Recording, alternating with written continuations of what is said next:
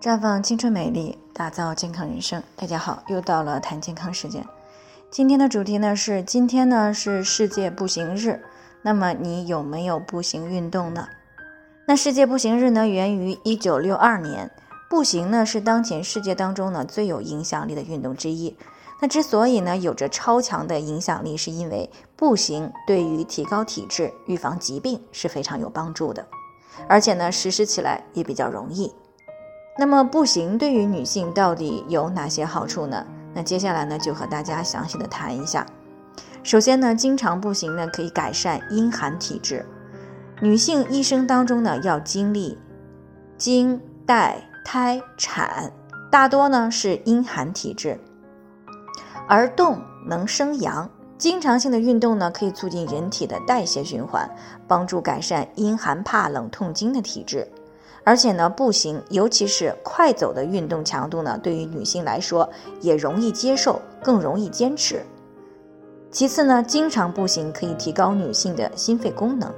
女性的肺活量呢本来就比较低，因此呢，在于缺氧状态时的应对能力呢相对是不足的。那今年呢，在河南郑州七月二十号洪水，啊五号地铁事件当中呢，女性遇难者占了很大的比例。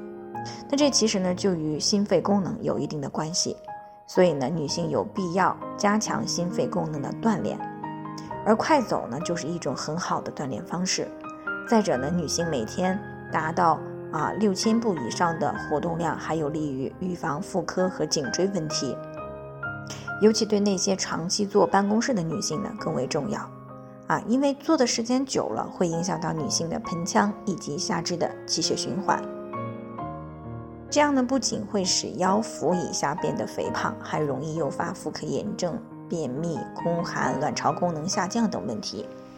那除此之外呢，女性坚持快走呢，还有利于维持正常的体重，降低心血管疾病的发病率。那很多女性呢喜欢吃零食，但是呢又很少运动，所以呢很容易使女性的体重超标啊！不仅呢穿衣服不好看，还会增加胰岛素的抵抗以及多囊卵巢的发病率。同时，长年累月的体重超标、运动量不足，还会加快全身动脉硬化的进程，从而呢增加了三高等一些心脑血管疾病的发生。不仅如此，快走、跑步的时候呢，随着胳膊的摆动，还可以促进肩颈的气血循环，从而呢改善低头一族的颈椎问题。那除了上面的这些好处呢，那持续性的快走、跑步等运动呢，还可以提高体内。快乐因子、内啡肽的分泌，从而呢可以改善女性的负面心理状态啊，并且呢促进睡眠的质量。所以呢，女性保持快走等一些运动习惯呢，对于健康是非常有益的。那不过需要强调的是，运动时不要穿底子太硬的鞋以及内增高的鞋来进行运动啊，最好呢准备一双舒适的运动鞋，而且呢在运动场地呢最好是在平坦的路面。避免在有坡路啊、地面凹凸不停的地方呢快走跑步，以免呢伤害我们的膝关节和腰部，尤其是四十岁以上的女性更应该注意这一点。再有呢就是运动的强度呢要适当，那之前呢没有运动习惯的女性呢应该循序渐进的去增强运动强度，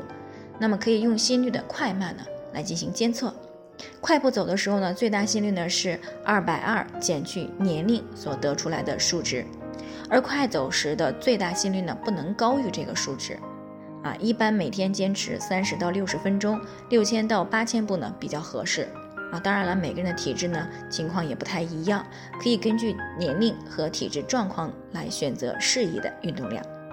那总而言之呢，世界步行日的目的呢就是希望大家养成运动的好习惯。啊，以达到增强体质、减少疾病发生的目的。最后呢，还是要提醒大家，每个人的健康情况都不同，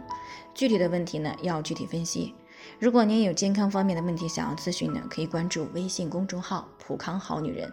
添加关注以后呢，回复“健康自测”，